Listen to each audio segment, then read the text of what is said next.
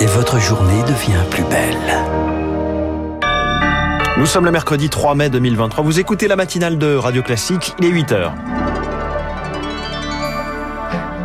La matinale de Radio Classique avec François Geffrier. Antibiotiques, paracétamol, vaccins, quand la pénurie de médicaments menace la santé des enfants, les pédiatres européens tirent la sonnette d'alarme. La réforme des retraites encore et toujours contestée. Le Conseil constitutionnel se prononce aujourd'hui sur une deuxième demande de référendum d'initiative partagée. Et puis on reviendra sur ce coup de filet géant sur le dark web, l'internet caché. 288 personnes arrêtées, des centaines de kilos de drogue saisis. Notre invité dans ce journal, Nicolas Arpagian, spécialiste des, des risques numériques. 8h10, les tentations indépendantistes de la Polynésie, territoire stratégique pour la puissance maritime française. Ce sera l'édito politique de Guillaume Tabar. 8h15, les stars de l'info. Vladimir Poutine est-il prêt à appuyer sur le bouton nucléaire? S'il était acculé La question est explorée en détail par Sergei Girnov, ancien officier du KGB dans son livre L'escalade est-il vraiment fou? qui paraît aujourd'hui même chez Albin Michel. Sergei Girnov, Girnov avec nous dans les stars de l'info. 8h30, David Abiker. Radio. Classique. Le journal de 8 heures de Lucille Bréau. Lucille à la une, ce cri d'alarme des pédiatres européens. Vaccins, antibiotiques, les médicaments manquent et c'est la santé des enfants qui est en danger. Ils le disent dans une lettre ouverte adressée au ministre de la Santé de plusieurs pays d'Europe, dont la France. Une nouvelle alerte à NAUO pour pousser les pouvoirs publics à agir. Il manque principalement des médicaments contre la fièvre ou contre l'asthme, mais ce qui inquiète le plus les médecins, ce sont les pénuries d'amoxicilline, un des antibiotiques les plus utilisés chez l'enfant, qui soigne notamment les otites et les angines. Comme il n'existe pas de substitut, il faut donc s'accommoder des rayons vides des pharmacies, explique Andreas Werner, président de l'Association française de pédiatrie ambulatoire et signataire de la lettre aux ministres européens. On essaie de bricoler maintenant avec des produits destinés à l'adulte. On fait des dilutions, on demande aux pharmaciens de faire des préparations particulières. Ça reste du bricolage. C'est impressionnant quand même. On est en 2023 en France et on n'a pas les médicaments qu'il faut pour soigner les enfants. Ça fait penser à la médecine que je faisais en Afghanistan quand j'étais en 95 en Afghanistan. Alors comment expliquer une telle pénurie? La faute à la dette immunitaire, explique ce médecin. Pendant la pandémie de Covid-19, les autres maladies infectieuses ont ralenti. La production de médicaments a donc elle aussi baissé, mais désormais les infections sont de retour en force et l'industrie pharmaceutique ne suit pas le rythme. Le manque est particulièrement criant en France à cause là du prix des médicaments. Pour l'amoxicilline, par exemple, la boîte est vendue 2 ou 3 euros dans l'Hexagone contre une dizaine d'euros en Grande-Bretagne ou en Suisse, des pays donc plus attractifs pour les industriels. Le décryptage d'Anna Huot. La contestation de la réforme des retraites continue. Les, les, syndicats ont coché une nouvelle date dans leur calendrier de mobilisation. Ce sera le 6 juin. Le, le 6 mai, le Conseil constitutionnel, lui, se prononce aujourd'hui sur une deuxième demande de référendum d'initiative partagée. Elle est portée par des élus de gauche. Elle a peu de chances d'aboutir, Chloé Sénard La première proposition a été retoquée à cause de l'unique article présent dans le texte. Il visait à établir un âge de départ à la retraite de 62 ans maximum.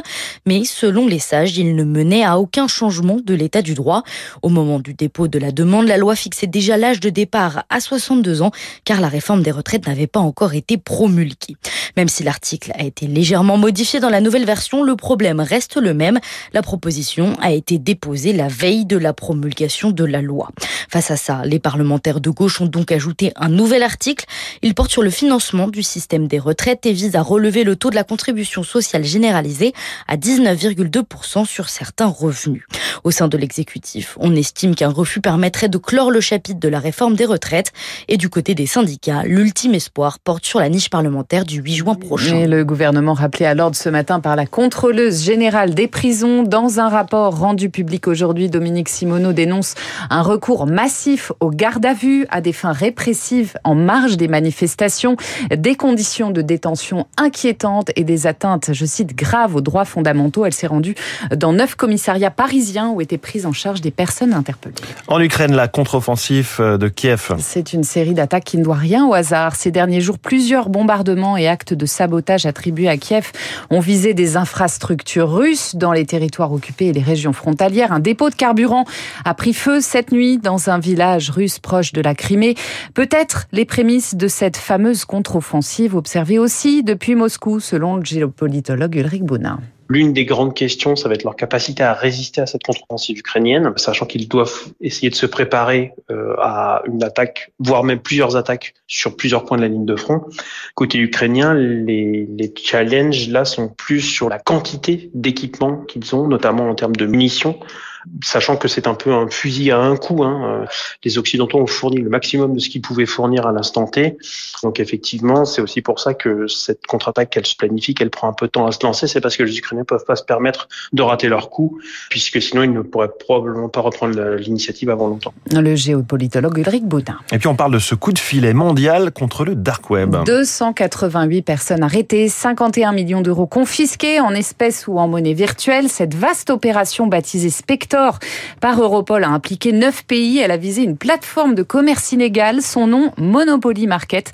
950 kilos de drogue et 117 armes à feu ont également été saisies. Bonjour Nicolas Arpagian. Bonjour. Bienvenue sur Radio Classique. Vous êtes vice-président du cabinet Headmind Partners, spécialiste des risques numériques, auteur de la cybersécurité aux presses universitaires de France. Alors, ce dark web, c'est cette partie d'Internet cachée, non régulée, euh, qui est par définition beaucoup plus compliquée à surveiller pour les autorités. Comment font-elles pour enquêter dans ce genre d'affaires? Alors, deux maîtres mots, euh, l'infiltration et la coopération. L'infiltration, c'est qu'effectivement, ce sont des marchés, alors qui portent des noms euh, romantiques, ou en tout cas qui ont vocation juste à durer le temps des transactions. ce sont pas des places de marché qui ont vocation à s'installer sur un temps long. Et donc, il faut s'infiltrer bah, pour être déjà un client, comprendre quels sont le périmètre. Est-ce que c'est un revendeur de revendeur Est-ce que c'est un, noyau central? Et euh, quelles sont les parties prenantes? Ça sert à rien d'intervenir trop tôt. Euh, et donc, à ce moment-là, effectivement, l'infiltration. Et la deuxième condition, c'est la coopération. Euh, vous avez mentionné, là, c'est dans le cadre de Europol. Oui. Europol, alors, c'est pas la police européenne, mais c'est un organe de coopération. C'est-à-dire que c'est pas le FBI qui est compétent sur tout un territoire avec le même système juridique. Là, c'est une coopération, alors qui va au-delà des frontières de l'Union, vous l'avez dit, avec les États-Unis, avec le Brésil, là en l'occurrence. Euh, en France, c'est les douanes qui étaient partie prenante. Euh, bah, il faut cette coopération parce que euh, justement, c'est surtout des utilisateurs, des producteurs, des consommateurs qui sont sur des plaques géographiques très vastes. Oui, des arrestations sur trois continents, on le disait, au Royaume-Uni, aux États-Unis, au Brésil, cinq en France. Le message pour les trafiquants, les trafiquants, c'est vous n'êtes en sécurité nulle part. Alors nulle part. Certes, les chiffres que vous donnez. Alors à chaque fois dans ces opérations, on va trouver de l'argent, de la drogue et des, des identités armes. des utilisateurs. La seule chose et des armes parce que ouais. bah, il faut manifestement aussi se sécuriser dans un monde physique et puis il peut y avoir des activités commerciales sur les armes. La seule chose c'est que euh, effectivement en fait on peut quasiment une à deux fois par an euh, comptabiliser ce type d'opération. 2020 on en a eu une avec euh, Interpol cette fois-ci.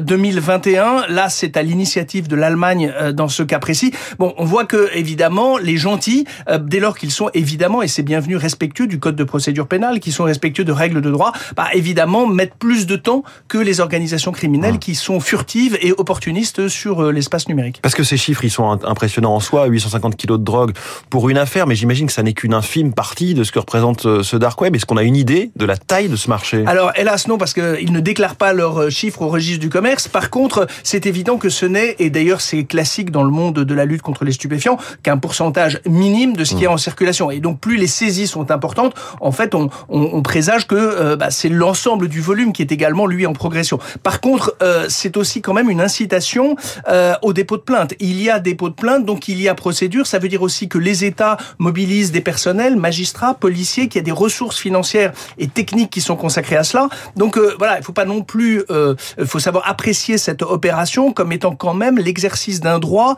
de pays européens ou en tout cas de la famille démocratique dans cet univers-là. Donc c'est bienvenu. La seule chose, c'est que bah, c'est le début d'un processus. Oui, c'est faisable, mais ça demande cet alignement de planète, coopération des acteurs, documentation des modes opératoires, et donc c'est du travail pour que la procédure soit robuste une fois qu'elle passera devant les tribunaux. Alors la, drogue, c'est deux tiers de ce trafic euh, en, ligne dont, on parle ce matin. Ce qui reste très flou, c'est comment ces stupéfiants arrivent ensuite aux acheteurs. Alors là, on bascule dans le monde physique parce qu'autant les crypto-monnaies peuvent circuler de manière numérisée, là, on va passer effectivement bah, par la poste, on va passer par euh, de la livraison express. On est dans un monde physique conventionnel, donc là, il faut aussi une association entre les spécialistes du numérique et puis à un moment la logistique, la livraison qui va permettre de matérialiser euh, les infractions et effectivement de toucher également des clients. Alors des clients consommateurs bout de chaîne qui sont pas forcément des très gros consommateurs, mais vous voyez bien que l'addition de ces modes de consommation bah, contribue à constituer un marché. Mmh. Donc euh, effectivement, il se connectent aussi les clients finaux, je veux dire les, les, le grand public au dark web ou c'est vraiment un, un alors, marché il... entre professionnels. Alors B2B. non, alors sur ces places de marché, mmh. bah en fait tout dépend après l'ambition et puis après vous avez des gens qui sont passés de consommateurs à éventuellement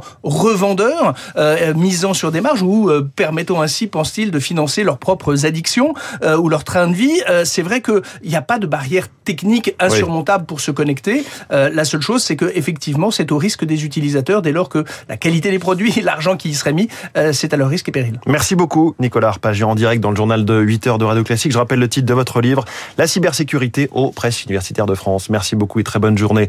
Euh, et puis Lionel Messi, euh, Lucille, Lionel Messi et le Paris Saint-Germain proche du divorce. Mais oui, le PSG vient d'engager une procédure disciplinaire contre la star argentine, procédure extrêmement rare, suspendue donc après un voyage en Arabie Saoudite non validé par son club. Lionel Messi privé du coup de matchs, d'entraînement et de salaire pour deux semaines a priori, alors que son contrat expire en juin. Merci beaucoup, Lucille. C'était votre journal de 8 heures sur Radio Classique. Dans un instant, l'édito politique de Guillaume Tabar, édito géostratégique ce matin, alors que la Polynésie a des velléités d'indépendance. Puis cette question, Vladimir Poutine est-il vraiment fou? C'est le titre du livre qui paraît aujourd'hui de Sergei Girnov, ancien officier du KGB. Il est la star de l'info dans quelques instants sur Radio